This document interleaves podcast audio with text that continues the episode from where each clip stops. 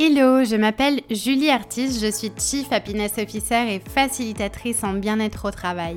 Bienvenue sur Génération CHO, le podcast dédié au bien-être au travail et au métier de Chief Happiness Officer.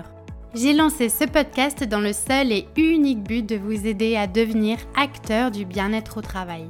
Dans ce podcast, je vous partage des conseils pratiques pour vivre le travail de façon plus positive et je vous emmène aussi à la rencontre de personnes qui ont décidé de faire du bien-être au travail leur mission au quotidien. Et pour cet été, je vous propose une parenthèse spéciale où les habituelles interviews de mes invités inspirants vont laisser la place à des capsules audio plus courtes qui vous proposeront d'ouvrir la voie à une meilleure connaissance de soi. Parce que voilà, mon postulat de départ, c'est que pour être un bon Chief Happiness Officer, il faut d'abord devenir son propre CHO.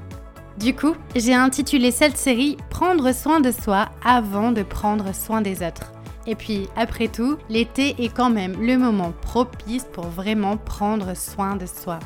Si vous êtes de celles ou de ceux qui veulent reprendre les rênes de leur épanouissement professionnel et personnel, alors cette série d'épisodes devrait vraiment vous éclairer sur les façons de devenir un acteur responsable de votre qualité de vie et de votre épanouissement. Si vous voulez commencer du début, je vous propose d'écouter l'épisode numéro 1 de cette mini-série où je vous explique pourquoi la connaissance de soi est un sujet de première importance.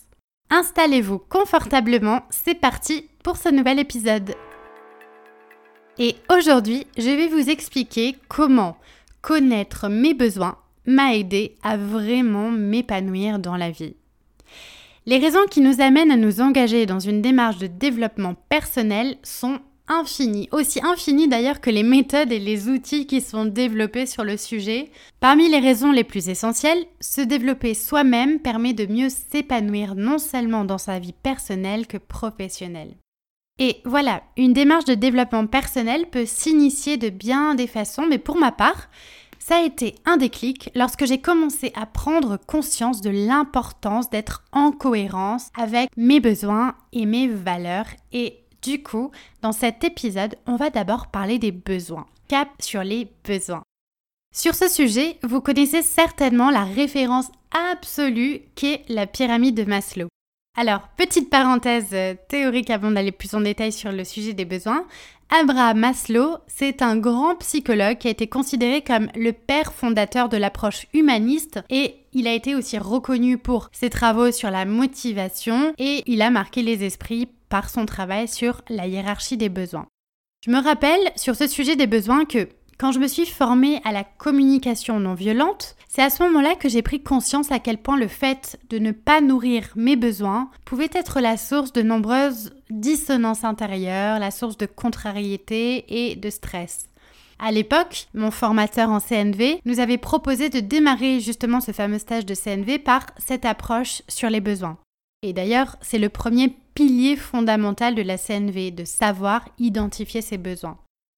Alors, c'est quoi un besoin? Dans le dictionnaire de la langue française, un besoin, c'est une exigence née d'un sentiment de manque, de privation de quelque chose qui est nécessaire à l'existence. En d'autres termes, un besoin, c'est quelque chose qui est essentiel à notre vie pour nous sentir bien.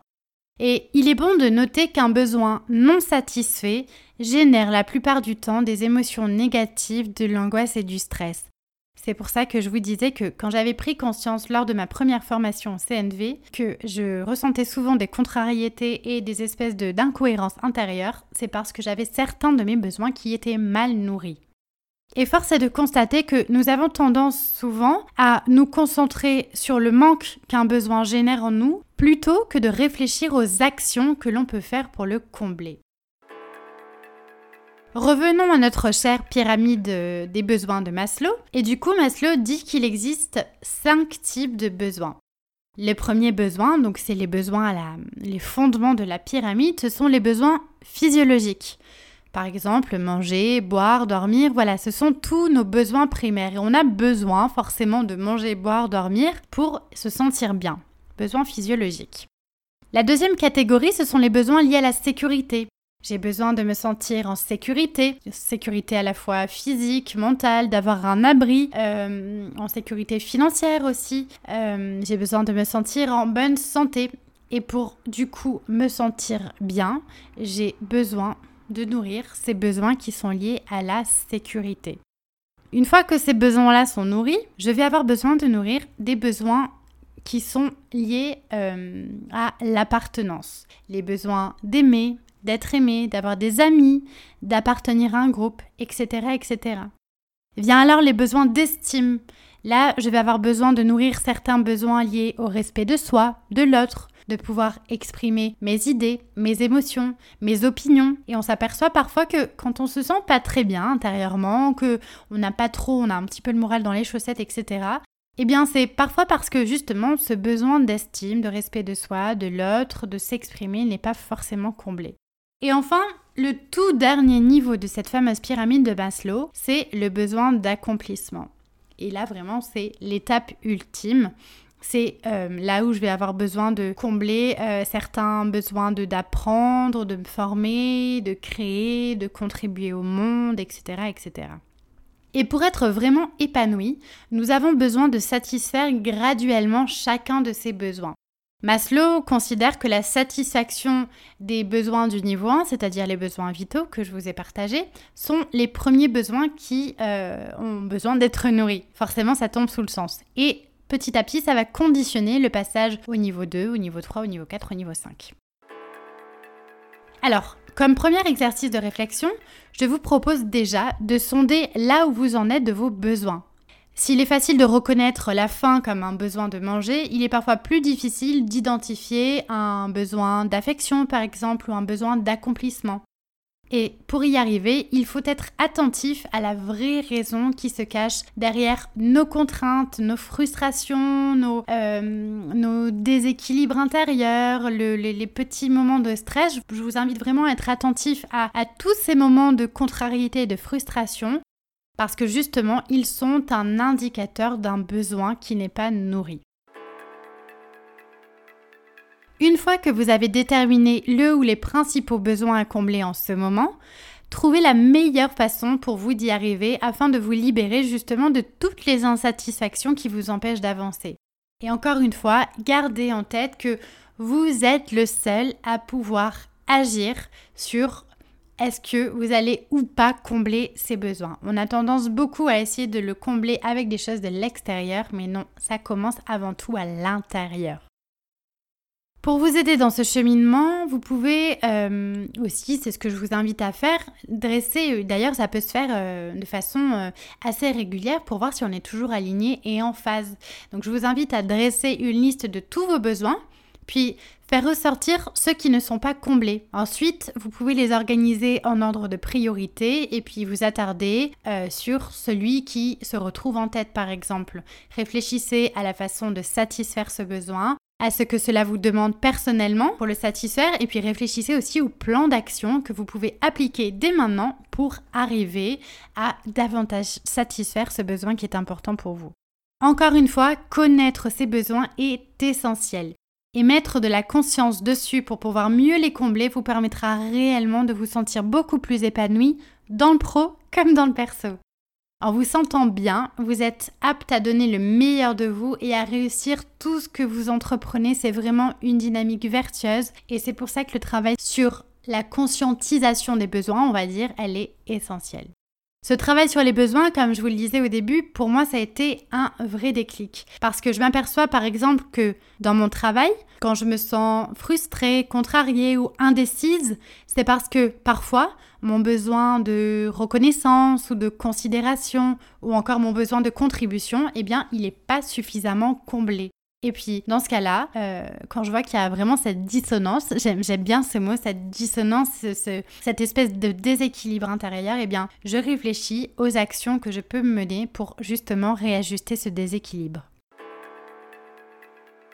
Au travail comme dans nos relations personnelles, les problèmes de communication sont souvent liés d'ailleurs à des insatisfactions dans ses besoins. Besoin de se sentir plus respecté, plus aimé, plus considéré, plus reconnu.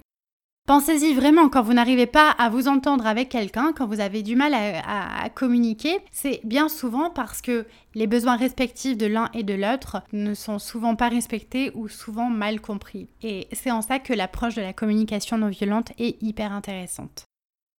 L'erreur que beaucoup d'entre nous faisons, c'est de ne pas mettre de la conscience sur ces besoins intrinsèques qui sont mal nourris. Et c'est cette insatisfaction de nos besoins qui nous pousse parfois à rechercher, comme je vous le disais, à l'extérieur de nous des réponses qui ne peuvent pourtant venir que de l'intérieur. Tout est en soi, je le répète, c'est important à garder en tête, alors vraiment écoutez-vous et écoutez vos besoins.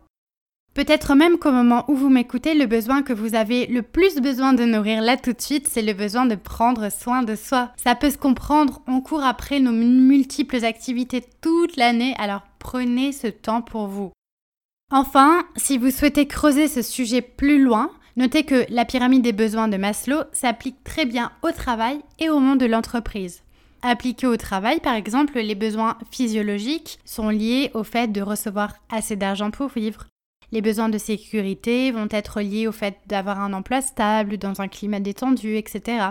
Les besoins d'appartenance vont être euh, davantage liés au fait euh, d'être en contact avec les autres, avec des collègues, des clients, au fait d'être intégré dans sa société, d'être considéré par son équipe, de faire partie d'une équipe.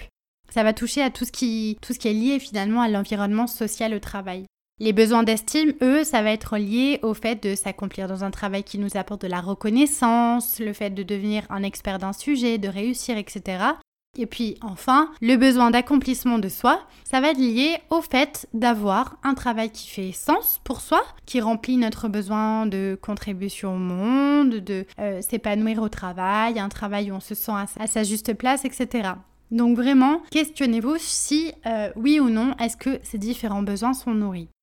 Aujourd'hui, euh, je m'aperçois que parfois la pyramide de Maslow, elle est contestée quand on s'aperçoit par exemple que nous pouvons nous épanouir dans une activité professionnelle sans forcément euh, très bien gagner notre vie et donc pas forcément nourrir euh, ses besoins de sécurité. Mais bon, voilà, ça reste quand même assez marginal. Dans tous les cas, cette pyramide, elle pose une base cohérente et concrète qui permet de mettre en lumière nos besoins essentiels, à nous ensuite d'y mettre un peu de conscience et d'ordre. Je vous laisse méditer sur tout ça. Rendez-vous dans le prochain épisode où je vais cette fois-ci vous parler des valeurs parce que après avoir conscientisé ses besoins, il faut aussi clarifier les valeurs qui sont importantes pour nous. En tout cas, mille merci d'avoir écouté jusque-là. Une dernière petite chose avant de nous quitter, si le podcast vous plaît et que vous aimez ce nouveau format pour l'été, n'hésitez pas à me faire part de vos commentaires, à me mettre 5 étoiles sur iTunes ou à le partager sur vos réseaux. Ça m'aidera toujours à faire connaître le podcast. Et puis aussi, évidemment, n'hésitez pas à me contacter, à me poser vos questions, à me donner vos feedbacks. Je serai ravie de vous lire et de vous répondre. Je vous dis à très vite pour un nouvel épisode et d'ici là, prenez soin de vous.